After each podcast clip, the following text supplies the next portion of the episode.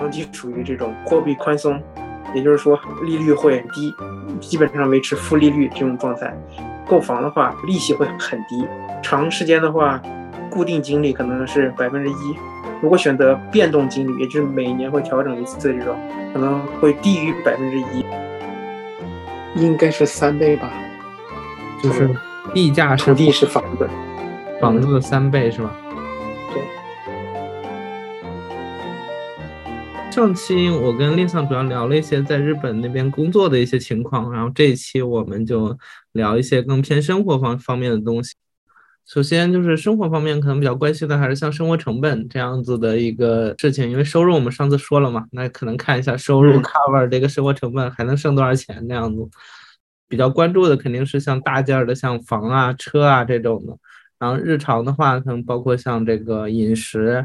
然后，因为 Lisa 也有小孩，现在也呃是马上要上小学，是吧？对，所以会聊一下像育儿，然后另外像医疗保险，就是类似国内五险一金，然后日本那边是怎么样的？对，大概整体是这样。对。然后我们先聊大件吗？我觉得考虑换一个新的环境，肯定是首先要住。我觉得大家可能关心比较多。然后如果有孩子的话，孩子还有就是相关的医疗。健康保险这些的可能关注度会更高一些，然后最后我们可以来说一下车这个问题。可以啊。首先在说房之前，我觉得有必要说一下贷款这个问题。当然，如果米比较足的话，那也可以不考虑贷款，然后直接就是现金购买。然后特别是最近，比如说日元比较贬值嘛，那这样的话，如果用人民币来购买的话，购买力还是很强的，就相当于房啊、车啊都是打了八折的。现金购买也是有很大的这个魅力的。其实日本就出现一个现象，就是其他国家的人拿着本国货币来日本买一些优质资产，然后比如说就是房子，比较核心地区的房子。其实这个是一个挺好的时机的。然后呢，我们说回到这个贷款，房贷的话要分自己住的房还是投资用的房，这个有本质的区别，特别是体现在这个住房贷款的这个利率上面。如果是自己用刚需的话，它其实是有个政策，叫 flat 三十五，flat thirty five，相当于是一种半政府性质的，以稳定的低利率长时间贷款给这个一般民众。三十五就是说可以贷款三十五年，具体有多低呢？申请房贷的时间不同，可能会有略微差别。受主要影响的是受日本这个央行呃贷款利率的影响嘛。大家可能也知道，日本的这个央行长期处于这种货币宽松。也就是说，利率会低，基本上维持负利率这种状态。购房的话，利息会很低，长时间的话，固定金利可能是百分之一。如果选择变动金利，也就是每年会调整一次这种，可能会低于百分之一，就是百分之零点零点几、零点六啊、零点七啊都有可能。根据具体的申请的这种条件啊，会有略微的差别。Flat 三五，它是只针对住房的吗？还是啊一个更普遍性的一个房贷的一个政策？就是符合条件的一些特定人群。这个所谓符合条件，其实可能就跟国内的这个状态是差不多的，是吧？就是可能看一下你的这个年收入，然后你还贷的占你正常收入的比例，然后这样子的一些数据情况是吗？就对对，具体他也不会公开这个条件。补充一点，就是说。那大家可能一开始不一定是永住，对吧？可能也是以工作签证，然后在这边居住的话，这个会不会限制贷款的身份？从我自己的感受来说，会有一些不便的地方，不会构成本质上那种怎么说，直接阻拦你进行买房。这个里边有一个隐含的条件，你要从银行贷款，比如说日本几个大的银行，三井住友银行啊，三菱 UFJ 啊，都是叫大手银行。作为一个外国人和日本人本质上的区别就是，这些银行在贷给你钱的时候，他会担心债权人在日本居住能居住多长时间，对吧？因为一般买房是要很长期的贷款，对吧？你可能住一两年，或者是你的身份受到了影响，那这样的话，如果贷给你一个一亿日元的房子，那这不就是一个 default，对吧？就是一个赖账，对吧？作为一个外国人，可能会觉得心里有多少不舒服，但是作为一个银行的角度来看，这是一个很正常的操作，对吧？嗯，对，然后风控就要控制这部分，然后就是对要把这个纳入到风险考量。对，从这个出发点来考虑的话，如果具有永住身份的话，贷款的话就基本上没有任何限制，是和日本人一样的，你可以很容易的贷到各种款，不仅是住房贷款，各种贷款都会比较宽松一些。那反过来说，如果没有永住的话，那会有大的限制吗？会有一些，这根据你什么银行，然后还有根据你具体的身份，你拿到的年收是多少会有关系。我听的比较多的就是说，呃，特别是一些朋友们，他们在贷款的时候，就是说，即使你没有永住身份，也可以贷款，但是呢，全额贷款相对来说会稍微难一点，但是不是不可能，大多数情况会要求你出百分之十、百分之二十的头金，然后这样的话也可以。对，这样的话也可以贷上，但是其实我也有朋友就是说，他就是拿到了全额贷款，一分钱不用出，也不用永永住身份，所以这个其实是根据不同的情况来看。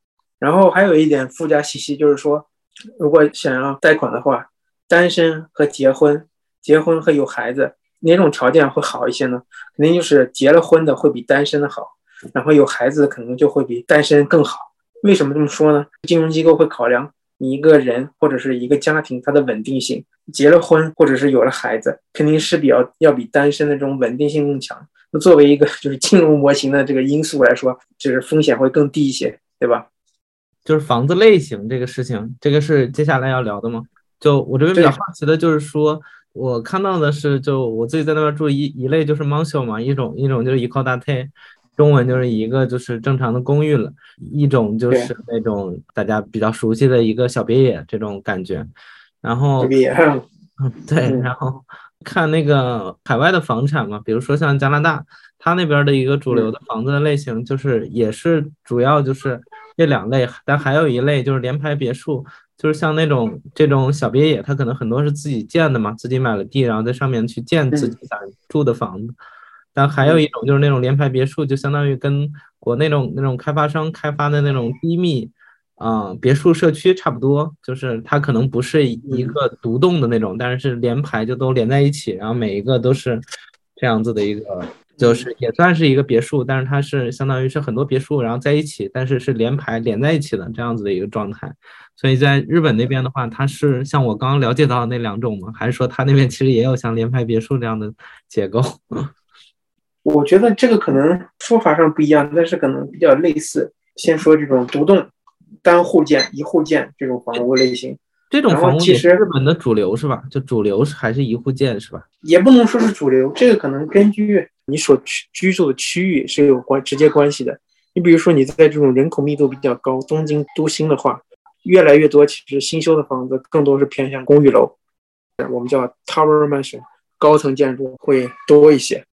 但是并不是说在这种，就是说人口聚集地方没有这种一户建，而是说这种一户建的成本会高一些。在六本木附近，你可以买两百平米的地，然后修一栋一户建的话，那说明你是具有相当的财力的，对吧？房价也是类似于在这个地价上在十万多一些，就是两百多万日元一平这样的一个水平，还是说它因为房子可能更多建的都是那种公寓嘛，它可能一平米要比这个价格要低一些。可能七八十平米的一栋公寓楼，可能上亿日元以上吧，四五百万人民币以上。像因为我们说的肯定都是正常的中产阶级这种感觉嘛，这个是一个普遍意义上就是觉得在那边还可以买一套还不错的这种房子的一个概念。类比北京这边的话，可能北京这边就是现在在七百万以上，普遍来讲还是可以买到一个还不错的房子这种感觉。嗯。六百万也比较微妙，六百万六百万以上可能也还可以，但是六百万以下可能就买不到一些，就是综合来讲还不错的房子了，这样子的的。对，所以如果你在北京用七百万人有七百万人民币的话，你在东京的话应该可以买到一个相当不错，然后地段也很核心，相当于是在三环以内的位置不错的房子。所以可能一户建可能比较难，但是公寓的话应该是完全没有问题，我觉得。所以，就以这个概念来看，可能是以一亿日元作为这个标准是差不多的吗？一亿日元，我觉得可能是属于基本合格线，肯定是钱钱越多，肯定是房子有越好的。那可能一亿日元就类似于在北京这儿六百万这样的一个水平，是吧？就是还可以，对这样的一个水平，嗯嗯，对，差不多。如果你有一亿日元的话，就是如果不追求要在东京三环以内居住，其实选择会更多一些。你比如说在横滨的中心，或者是比如说京都啊，或者是大阪一些核心的位置，都可以买到，我觉得是相当有竞争力的资产。因为之前我从大阪那边坐高铁路过横滨，再到那个东京嘛，然后我就觉得好像从横滨到东京，它其实坐车真的挺近的，有点类似于天津到北京。但实际上，因为日本那边电车跟中国这边高铁还不太一样，就是它那个电车网络会更加细密。对，就是国内这种高铁，它和地铁中间还会有一个就比较长的这种转乘时间。但日本那边，它这种电车之间的转乘就很方便，就是城际之间和这种城内就很多都是比较无缝的，所以我感觉在日本那边做城际会比在国内搞这种城际还是要方便很多的。我可以举中国这边的情况，我这边会有一些同事嘛，他们很多就是买在那个像河北的张家口，然后有的是廊坊。天津，对，那廊坊呢少一点。燕郊那块儿，然后想的都是，比如说从张家口到清河，就高铁的时间还不到二十分钟，因为清河就在西二旗那块儿就有很多 IT 公司。但真的买在那儿是，就发现其实这种事情还是不太可持续的。就一方面，高铁它那个时间间隔会比较久嘛，就你一定要就是抓紧时间到那儿。然后另外你过高铁的时候要做安检啊，各种方式比较麻烦。然后你从家到高铁其实也没有那么的方便。我感觉整体的一个点就是，比如说像我们现在坐高铁，它的一个核心感觉还是走城与城之间这种比较远距离，我才会去坐高铁。但我感觉日本那边的电车的话，就好像比较四通八达的这种感觉，就是它可以是这种城内的，也有可能是城际的。然后我只要去关注它是快速还是特快之类的就可以了。有两个因素，一方面就是说。嗯，日本的本身它这个距离就是比较近，所以让你在让你对这个城际这个边际比较模糊。还有就是说，因为毕竟它其实时间比较长，你比如说东京的地下铁，从一些已有的存在的线路到慢慢延伸到今天，其实有一百年以上的历史了。它有很多私铁，比如说东极电铁、京叶电铁啊、京成电铁。都是围绕东京，但是都是不同的私铁，就是私营铁路。我觉得这个叫新干线，什么是国有的吗？它是国营。新干线也不是国有的，它叫 JR 东日本，JR 西日本，JR 就是 Japan Railway。以前是国有，应该是后来就相当于是国有转国营，然后慢慢变成私营，然后它就是一个上市的公司。日本就是除了新干线，像这种高速城际，它还有这种。它有个日语叫再来线，就是相当于是除了高速城际之外的一些城内的比较慢的线路，就是除了这个 JR 之外的线路，还有很多私营电铁。比如说在关西，在大阪的话，就有阪神线、阪急线，这个我觉得你应该听说过。对，坐过很多次。对，对，那边是大阪嘛，所以它叫阪急啊、阪神，那才做私铁。在东京的话，呢就是东急、东京电铁急行。还有一些奇经线路，很多复杂的线路，它的个这个网络是交织在一起的，因为它交叉的地方多了，到哪儿都会有一些交接点，这样的话就会让你感觉很方便，对吧？你想在哪儿换乘，基本上都会有一些交织点，而且它这个车站比较立体，因为毕竟它地方少，所以的话，它的一些枢纽或者是车站，尽可能能从立体空间利用这个车站，比如说有些车站它会好几层。然后一层是一个电铁，比如说一层、二层是 JR，然后再往下地下就是东京地下铁，三层、四层又是另外一个电铁。这种情况会有。你比如说我去上班的话，去东京都中心的话，那可能就是一开始是坐的东极电铁，在路上开着，慢慢的开到地下，开到地下它就变成了地铁。地铁呢，它就又连到另外一条线上，让你有无缝对接的感觉。这也是为什么这个车其实只是 nice to have。并不是说必须的，因为交通比较发展的比较深入，就是像毛细血管一样。对这个点确实是我自己感觉到北京这边会有一些外地朋友来这边的时候，就会说感觉北京这儿的那个地铁已经很发达了。但是因为我去过东京那儿，我就觉得跟东京还差好远。北京这儿还可以再扩展个两倍，才能到那个东京那的水平。然后就像你刚说那个东京更加立体一点，就北京这边它其实。基本上只有地铁，地铁可能因为有一些交叉线路什么的，就部分地方可能有有两层的这种地铁的感觉。但是北京这边除了那种靠郊区的地方，其实城区是完全没有地上的这种轻轨电车这个类型的。在北京这边，你还是挺需要一个车的。看我家都买车了，那我家买车就完全不是因为娱乐，就是要就是上班通勤用。然后就是在北京这个地方，还是可能在很多地方都需要自己去买个车。但是在日本那边，东京那边，就听你那种描述，我还是挺符合我的直观认知的。嗯，交通如果真的是细密到你刚刚用的那个毛细血管那种程度，其实是确实是你有车，可能也并不不方便到哪儿去，甚至时间还长一些。对，这基本上就是我们刚刚说的是房子相关的，我觉得，然后聊了一些交通。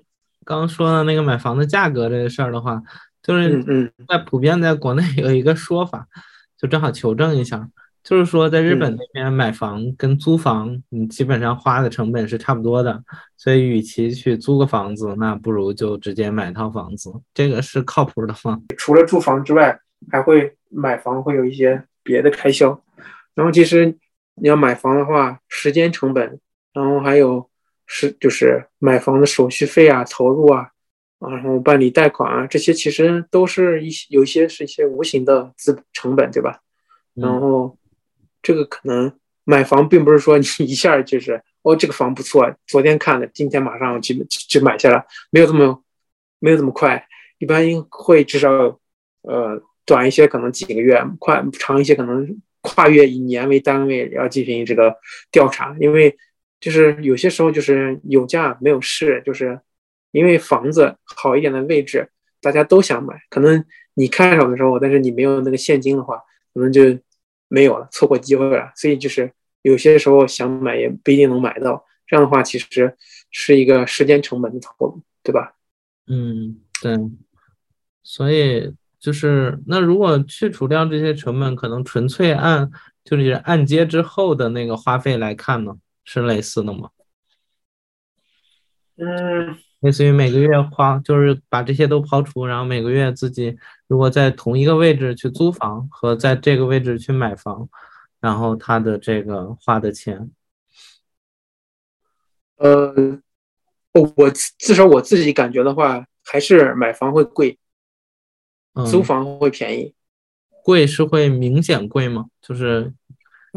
举一个具体的例子吗？就比如说你如果是，我这个可能也不好比较，但是至少我之前租房其实和买房其实在比较接近的位置，但是呃，买房的价格就是每个月支付的价格也接近快翻一倍的房租，所以这个但是居住的面积啊，这个也发生了变化，所以可能不那么好比较，但是肯定是要比租房成本更高一些。嗯，OK，哎，另外，日本那边他如果买房，就比如说买这种一户建的房子的话，是是基本以买地为主吗？还是以买二手房的形式为主呢？就是买，呃，这个就回到我们刚刚说，嗯，说您刚刚有说到这个房型的类型，我们刚刚其实简单的呃聊了一下那个公寓楼，就是一户建这种情况的话，它可能呃。有很多种形式，你比如说，你可以自己买地，然后买完地自己找这种建筑公司，然后去帮你修，嗯，或者是也有就是那种像联排别墅一样，可能但是可能并不像就是国内那么大的规模，呃，可能就是联排也就是两两三栋、四五栋，然后同一个建筑公司修好，在相邻的地方，然后再卖，这个这个它叫日语叫塔贴屋里。叫贱卖，就是建筑的建建卖，然后建好了卖，就是他修他对地还有房子他都修好了，然后作为一整套商品，然后卖给你卖给这个顾客。你说这个还挺有意思，因为就是我之前去那个秦皇岛玩的时候，就住了一家民宿，然后那个那个那个房东他就是在在美国，就是自己去。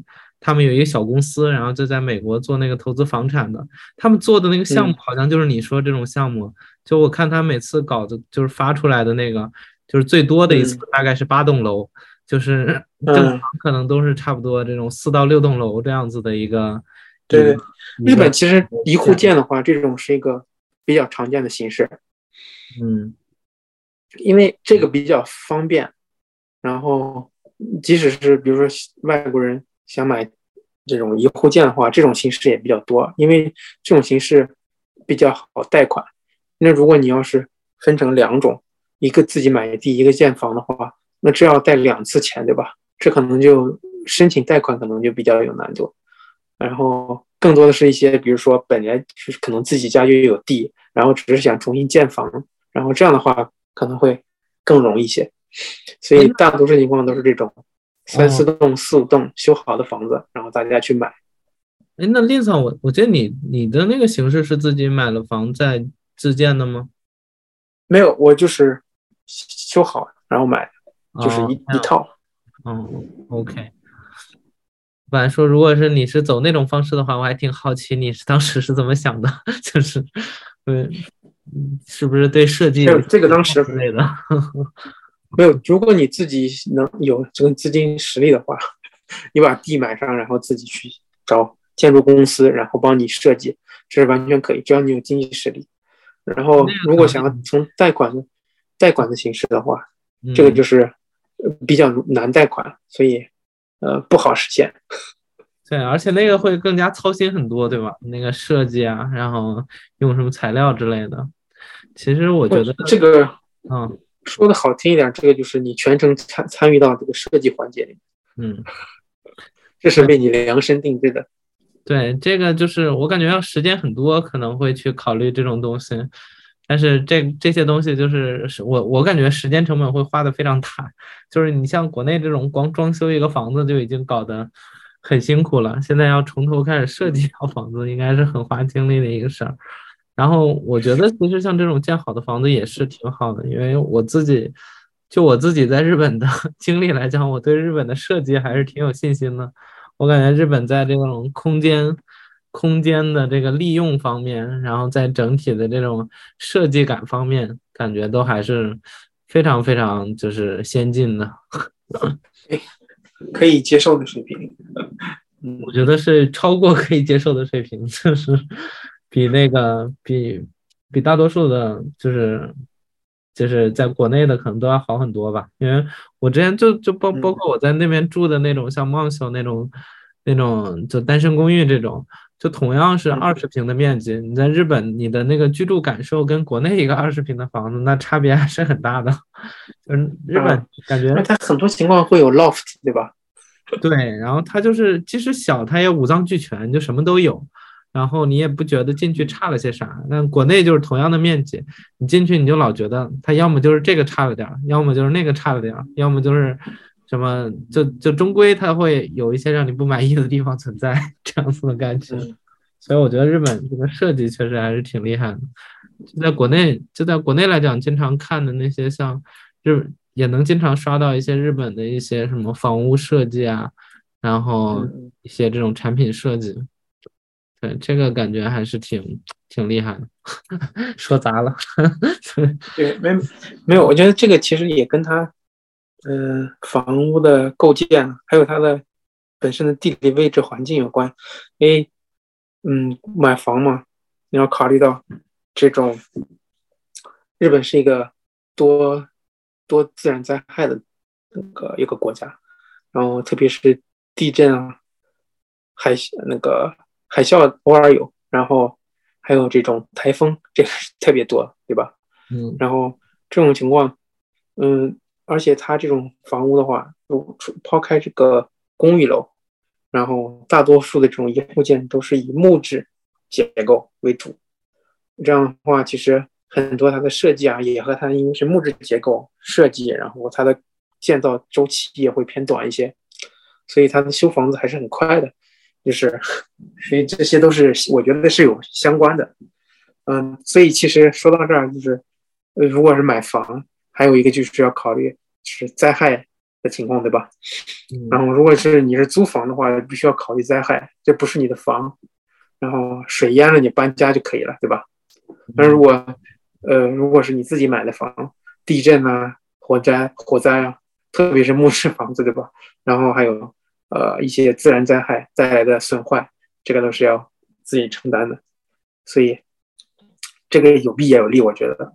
对，这点确实是我感觉租房最大的一个好处就是灵活，就是你租的话，可能发现这个房子有点不太好，然后嗯，你可能就是就可以随时换嘛，就是这个会方便很多。但那个自己住的房子，可能就是就是会面临你说的那个问题。我就想起蜡笔小新他那个之前有一期就是他家，然后就被被。被被炸了，被炸了，就是自己在家那个烧火的时候，然后他爸妈在吵架，然后吵架没没管那个火，然后就炸了，房子炸了，就是，然后就不得不要修很久，就是对对，类似于这样子的事情。然后这房有利也有弊。对，这块还有一个问题是，就是我记得之前在那边看到有一个。就土地面积和建筑面积的事情嘛，对吧？就是因为别墅它可能会建好几层嘛，对吧？对。所以这个嗯，土地面积是很好理解的，就是比如说你这个土地面积有多大，然后乘上这个单位面积的一个价格，就是你买这块地的价格，对吧？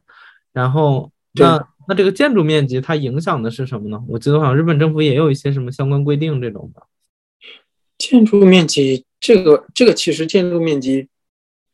呃，建筑面积是是，嗯，如果你把建筑面积考虑成一个 y 的话，这个呃 x 土地面积，然后其中影响这个 y 的一些参数是是这个，主要是根据你所在的区域或者是所在的一些地方的这个行政管理条例受到的影响。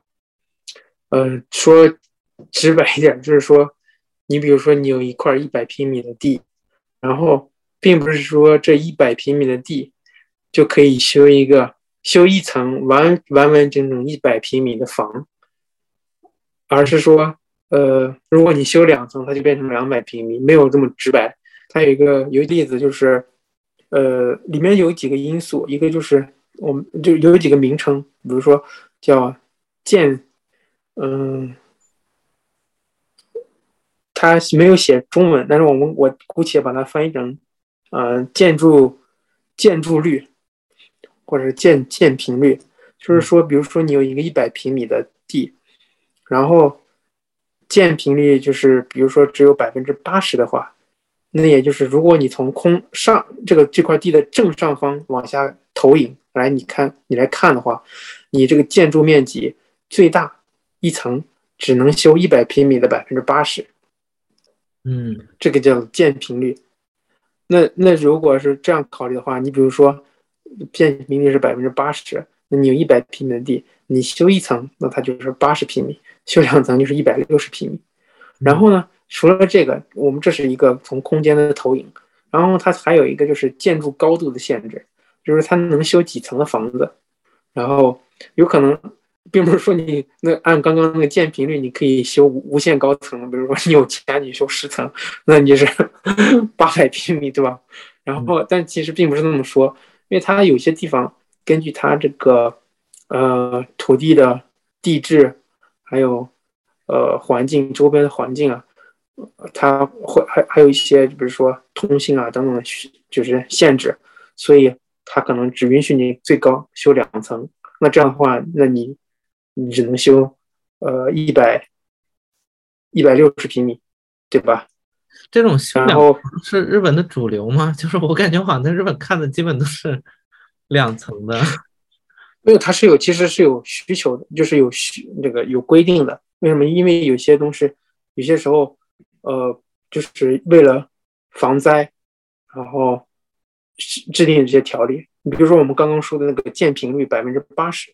其实有些，你像有些区域，像我们这边的话，呃，我周围附近他会要求是最多百分之百分之多少？百分之八十吗？就是呃，我有我可能记 记不太清楚这个数据了，但是就是它有一个限制，就是说为什么叫防灾呢？因为你想，如果防，特别是这种。屋子和屋子挨得很近的时候，如果一旦发生火灾，风一吹，是不是一片都要着火啊？哦，这个对不对啊？我刚还想说这个，所以，所以其实它是考虑到这种自然灾害的影响，然后所以作为行政管理条例，在某些区域，根据它的地质条件，还有它的这种地形啊等等等等，它会有一些这种个别的限制。然后，呃，有些地方它会宽松一些，然后有些地方可能，比如说像很比较偏远的地方，就肯肯定就不会有这种这种限制，因为没有那么密集嘛。那你想盖多大都可以，有可能。但是如果是特别是像越到东京，然后但是寸土寸金，然后大家都想修大一点，那这样的话他就要求更更严格。你比如说，那你的玻璃要修成什么样的玻璃？然后防火的，然后或者是，然后或者是那种，呃，不能是那种，呃，因为有些玻璃是防盗玻璃，就是你敲了它也不碎。然后有些时候它不允许这样的玻璃，因为一旦发生火灾，如果离得很近，你敲了玻璃你都出不去，对吧？这很危险。所以就是有各种很细的建筑建筑规范在那边，就是限制。然后这个和这个东西能，你的房子能修多高也是有关系的。然后，呃。因为比如说有什么天线啊，或者各种电线啊，在它线缆通过啊等等，就是你的房子不能超过这个基准，超过这个基准也是违法。这其实就是因为各种这种条例，根据不同的地方、不同的区域、不同的地形，都会有不不一样的发生变化，所以你就看到 各种参差不齐，对吧？有高有低，然后但是呃有些地方还会要求就是美观，然后你比如说你你有一百二十五平米的地。那这样，如果你超过，呃，如果你超过一定面积的土地，然后那你这个土地的绿色植被覆盖率要要超过多少？等等等等，会还会有这样的要求。所以你看，那你这个一百平米的地，你就不能全修了房子，对吧？你至少要种一排树，对吧？这个感觉挺逗的。这个到时候真的是，我觉得这个其实也可以理解，因为你想。对，但我觉得这个是到时候真的有人过来，哎，不过日本人我觉得能干出这事儿，就是真的来就兢兢业业的把这个就是占了多少都给测测量出来，是吗？就是其实，嗯，也也他们其实也不是说就是完 完全会按照这个来，也有一些违章建筑，对吧？他明知故犯，他就是为了想盖这个房子。那一旦这个房子修好，他也，呃，就是这种政府机构他也没有办法，拿你没有办法，不能拆了你房子，对吧？但是你这个房子又属于违章建房了，他就会把你标，再把把你 mark 上了。那如果你这个房子以后拆掉的话，那你他就会强制要求你就是按规范再来，你不可能再违章建筑。对，这这个罚款，对罚款啊或者收税啊，可能乱七八糟事儿，应该还是有处理措施的。对，嗯，OK，那这个大概理解了。但我刚刚想说说。呃，因为我自己的那个看到的那边好像主要都是两层的，所以说这个是一个是真的普遍那边都是两层吗？还是说这是因为我自己看的比较少，然后获得的一个主观统计学误差？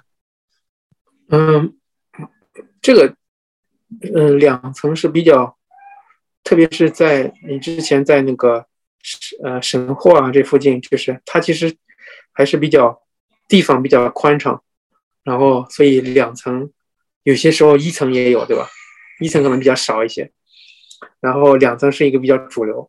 那如果你到了东京啊，或者是大阪啊这种市中心的时候，即使有一户建，你也会看到它是修的三层或者更高。这个就是寸土寸金，它可能土地面积，特别是东京有一些地方的房子，就是它可能土地面积只有六十平米，但是它可以修呃一百平米的房子。为什么？因为它修了三层。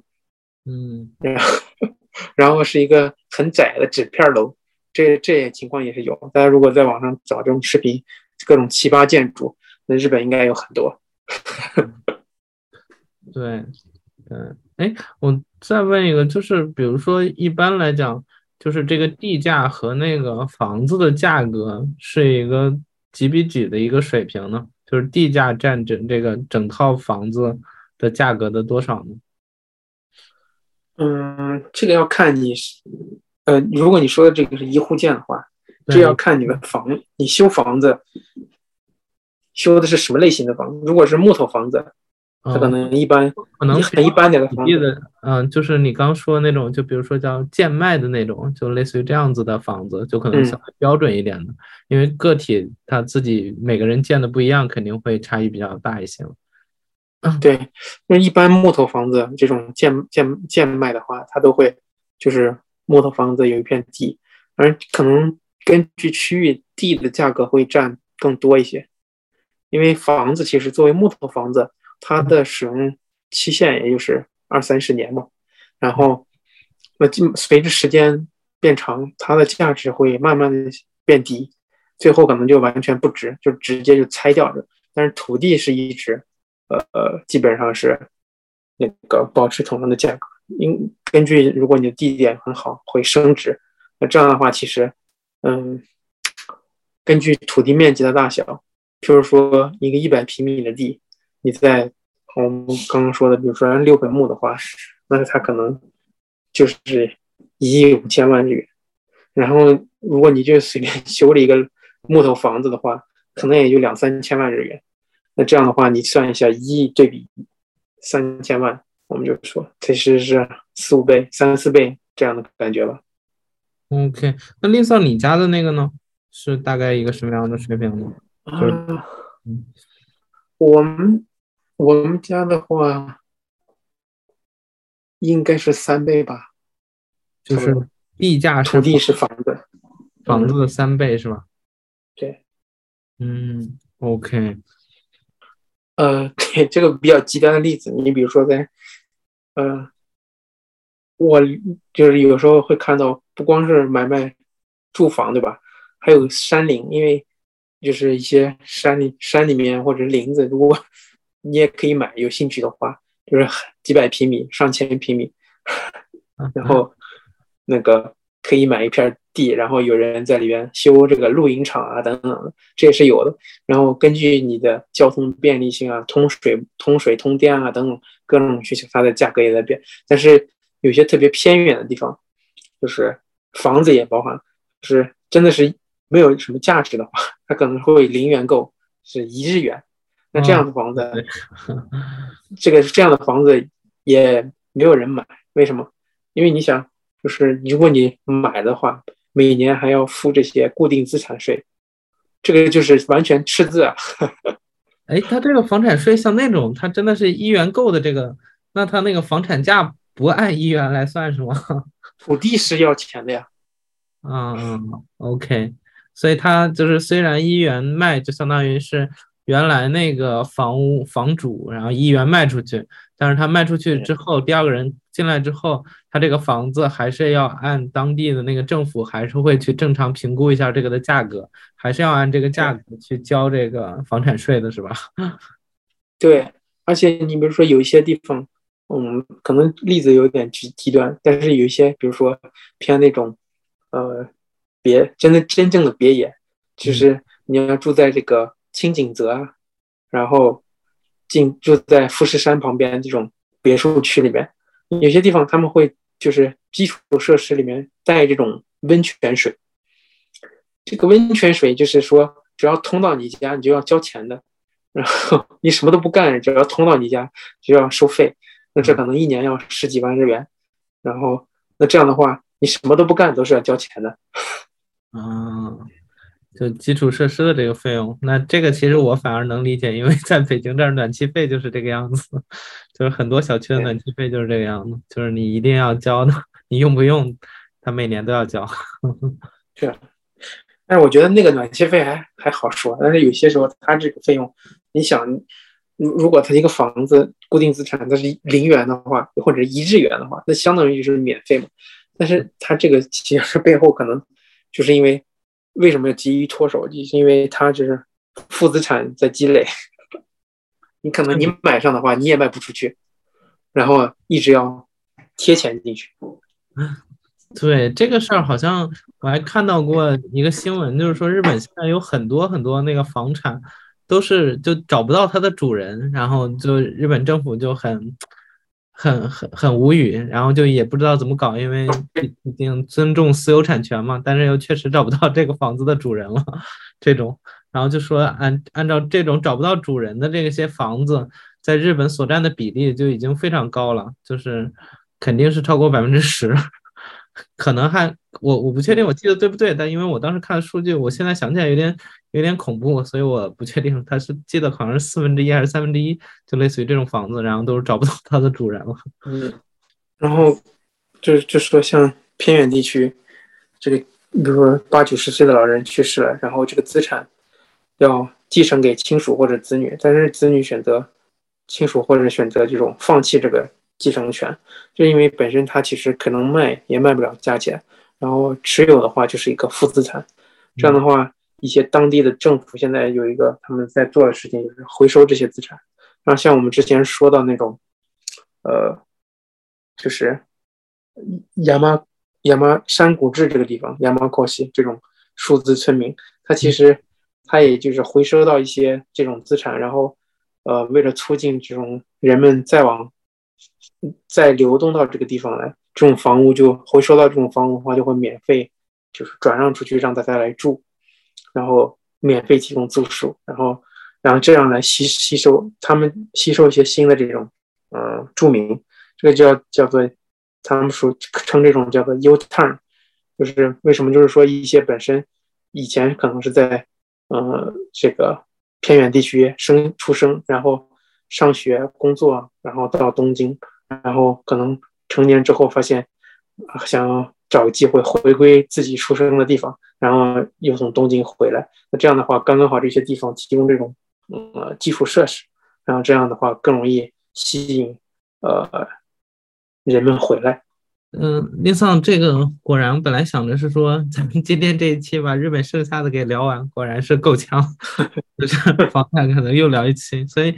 我之前想着说这一期搞完了之后，可能两期剪一期就放一期，但我感觉这样的话也挺好，就是那我们这个房子就单独做一期好了。那这个这个的话，就是房子这块，你觉得还有什么没聊到的吗？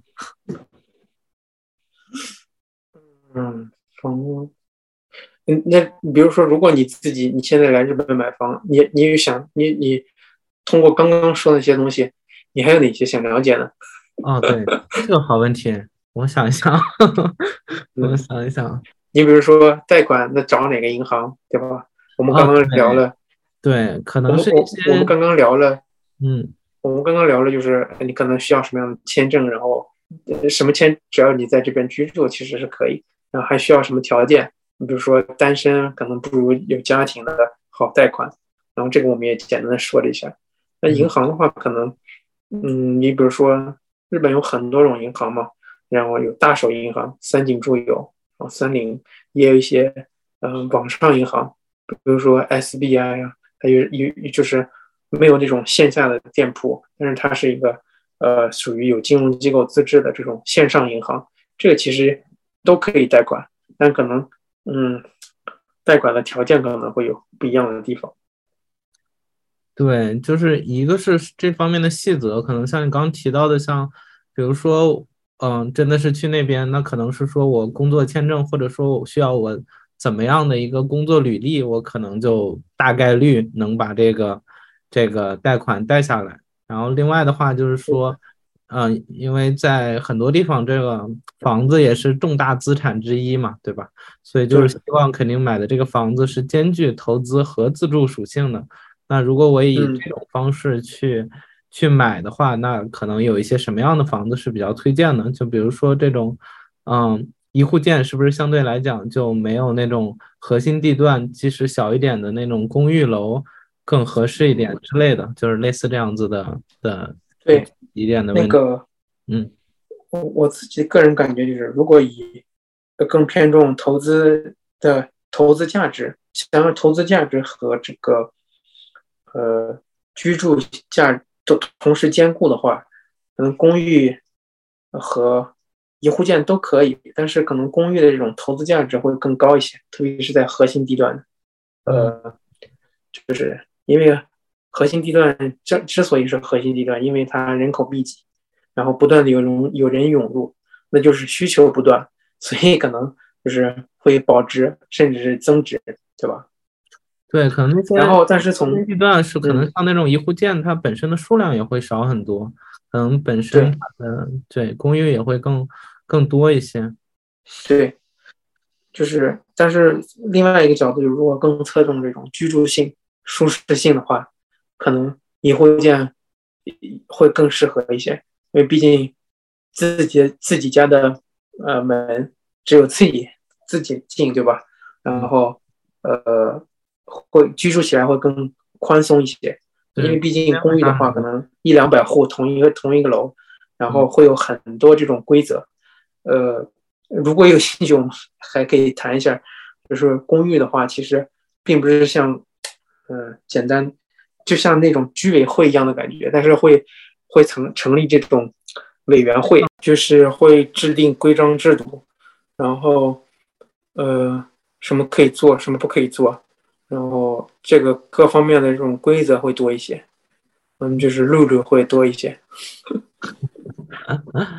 嗯，他们那些规章是会就会非常细碎的那种吗？因为我我之前在日本住的那个，可能像单身公寓那种，反正也租的，但就感觉好像没有特别多，就是好像只有那个我现在记起来只有那个收垃圾，其他的嗯没啥印象了。嗯，你之前因为住的比较久嘛，对，就是会有一些类似于什么样的路路呢？呃，比如说养宠物这个事情，也并不是说因为这个房子你是所有者，所以你就有权利决定养不养宠物，而是你的邻居同意你养，你才可以养。嗯，主要是这一点，类似其他的也有很多这种情况，就是其他的呃不同的场景，可能都是这种同样的方式来思考这个问题。嗯，理解。感觉这如果如果这么考虑的话，可能日本那边还真的会比较细，因为那边不是就是不要给他人添麻烦嘛。如果基于这个原则的话，那可能很多这个什么，比如说晚上几点之后就不能有多少分贝的声音之类的，我估计可能都会有。对，对对对，会有。嗯，OK。然后比如说你的楼，你的门口不能堆什么杂物啊，等等等等。嗯，OK，了解。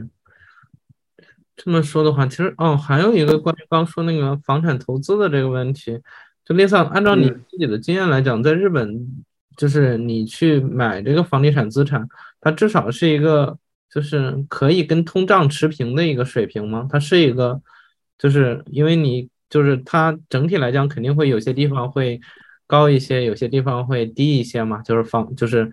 它从增值情况上来讲，就有些地方增值比较快，有些地方增值比较慢，有些地方甚至变成负资产。但是你比如说，就拿中国来讲，它可能整体来讲，比如说在过去的二十年里面，那可能房子都是一个最好的一个投资的一个资产，就是它整体的增长肯定是远超通胀的。那就整体来讲，日本那边的房产呢，它是一个可以跟通胀持平的这样的一个状况吗？通胀在慢慢的往上走，然后超过百分之二了。虽然这是日本的央行的目标，但是没有控制住。然后房产的价格其实也在往上走，特别是疫情这几年。然后，嗯，但是你要说房产的价格能不能呃跟得上，或者是超越这个通胀的价格，就是涨幅。嗯，如果地段好的话，是是应该是肯定是超过了，那涨得肯定是很好。但是整体上来说，我觉得地段好的还是占少数。就是房产，其实日本房产能炒的地方是比较有限的。然后，呃，主要还是一些刚性需求，大家在住吧。嗯，OK，那所以它的这个就是其实可能并不太能说。一定比通胀就是一定能跑赢这种通胀是吧？就是它还是就是就是是一个呃怎么说？就是是一个相对稳健的一个资产类型这样的感觉。对，而且而且我其实长久来说，它并不一定乐观，因为从宏观上来看，日毕竟日本的人口在减少，今后那这样的话，人口在减少，哪里来那么多人需要房子呢？对这个，我们肯定之后可能也会单独聊一起，因为是非常有趣的一个话题。嗯，我现在有一点很好奇的是，日本现在整个国家已经就是相当于接受这个状况了吗？就是说我们国家的人以后就是会越来越少，还是说他们 政府啊，或者说各方面会有一些抗争？就是说我们不能这这么下去，我们是要能提正上来这样子。嗯，我觉得肯定是想搞这各种政策来改变这个现状吧。但是这个我毕毕竟我也没有这个宏观的数据，这很难说到底有什么样的成果。那可能还在途途中吧。另上就是还有一个点，你能举一下你自己当时买房的一个整体的一个路径吗？或者思路吗？有一些什么故事可以分享吗？啊，这个其实我刚刚其实也说了，就是我最大的感悟就是说，买房就是基本上是一个呃有价无市，然后如果你还是贷款买房，像我这样的，那就是既无价，也可能是无市的一种状态。那这样的话，其实更多的看一些运气的因素。我赶得好，刚刚在你想要看的地段，然后有一个比较合适的房子，然后呢，你还属于比较早，可能很幸运可以看到合适的，可能可能能入手。有些时候就是你想看的房子，价格不在你的许可范畴范围内，然后伸手够不到，那这样的话。也是买不到的，对吧？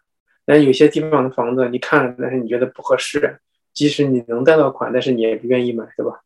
所以这个并不是像我们像逛菜市场一样的感觉，嗯，所以是我最大的感受就是一个一方面需要运气，还需要方面就是需要做很多调查，然后什么地方的房子，什么地方呃比较好，考虑的因素会比较多，对吧？因为毕竟你要长期住在那的话。周围周边的环境是什么样的？治安怎么样？然后，呃，学校啊等等的因素都要考虑。这个其实是一个学习的过程，所以可能，比如说像我自己的话，我们可能看了有一年左右吧，然后看着不同的地方，然后最后才呃碰到一个比较合适的。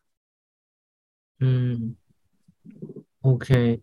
就是看的主要点的话，可能跟国内也并没有太大的差别，是吧？就看你刚刚列的那些要素，就是主要是这个房子的一个位置，比如说它附近的交通线路啊这种的，然后它对的这个上班的远近啊，嗯，周边的学校啊，便利性啊，安全性啊。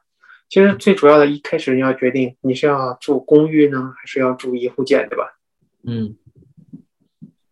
就这个这个，你先决定的这个这个点是是是为了决定预算的多少吗？就是没有这个，其实都预算上可能并不是一个硬性条件，而是说个人喜好上是吧？嗯，主要是是说个人是说你想要，嗯，就是说你想要居住的舒适呢？还是想要更兼顾一些投资属性，嗯，OK，就是，就像你比如说，我想我自己的话，我想住的更舒适一些，嗯，自己的房子，然后，呃，对吧？我可以敲敲打打，然后，然后有有位置放自己的车，那这样的话，如果是公寓的话，可能，嗯，毕竟车位是有限的，不一定有车位，嗯，然后。可能如果你住在呃三层的话，那你如果还有小孩，你不可能每天跳跳蹦跳跳的吧？楼下可能会投诉你。嗯，OK，所以这个根据你自己需求可能要调整。嗯，理解。其实我这么一想起来，可能还真的是，如果是买这种一户建的话，是不是还是像？像像你们这种买这种贱卖的会比较好一点，就是如果要是真是自建的话，因为，嗯，你除非真的是 自己的理念非常的厉害，非常的超前，就是这很有可能因为先不说理念，嗯，先不说理念，首先你要是自建的话，你要有经济实力，这个分成两次贷款通过的可能性很低，极其低，那那就意味着。你要有，比如说，那你要先有钱买土地，对吧？那你可能要需要花，比如说六千万先买块地，那你你得有 cash，要现金才能买的呀。如果不通过贷款的话，但是我觉得按照你刚刚的那个说法的话，就是因为地价会比房价高很多嘛，那是不是有可能我就是主要贷款都贷在地价上，然后贷的比例也比较高，然后我这个房价的这个房子的话就自己出钱盖。因为房子相比较地价，它不是那么高嘛？就比如说按照这个有可能实这个有可能实现，嗯但是我目前没有见到过实操实操成功的例子，所以我也不好说。那可能是，我觉得这个的话，就我刚刚说那个方案，它可能的一个风险就是说，就是相当于那个，因为你要慢慢还那个地的一个钱嘛，对吧？但是那个就真正值钱的还是那个地，就是你那上面的房子可能就不一定能那么值钱，而且它是一个贬值资产，所以就相当于你很早把自己的现金都兑换成了一个贬值资产，从金融投资上不是一个很明智的操作。对，对 OK，但我我刚想说的那个点就是说，因为那个房子会相对标准化一点，所以它就是从这个，就是它毕竟是专业公司在做这个事儿嘛，可能就考虑到了市场接受度这样子的一个点，所以就是当你转卖的时候，这个还是有一定，就嗯，你嗯对，这个有可能。买它，你之所以去买它，就是因为你觉得这房子还行嘛。那你作为一个购买者觉得这个还行，那就是你之后可能有转卖的这个空间。但如果是自己去嗯设计这些东西的话，所以就感觉很多涉及到跟这根据这个设计公司的水平就会良莠不齐，方差可能就比较大了，就是自己可能承担的风险就更高一些。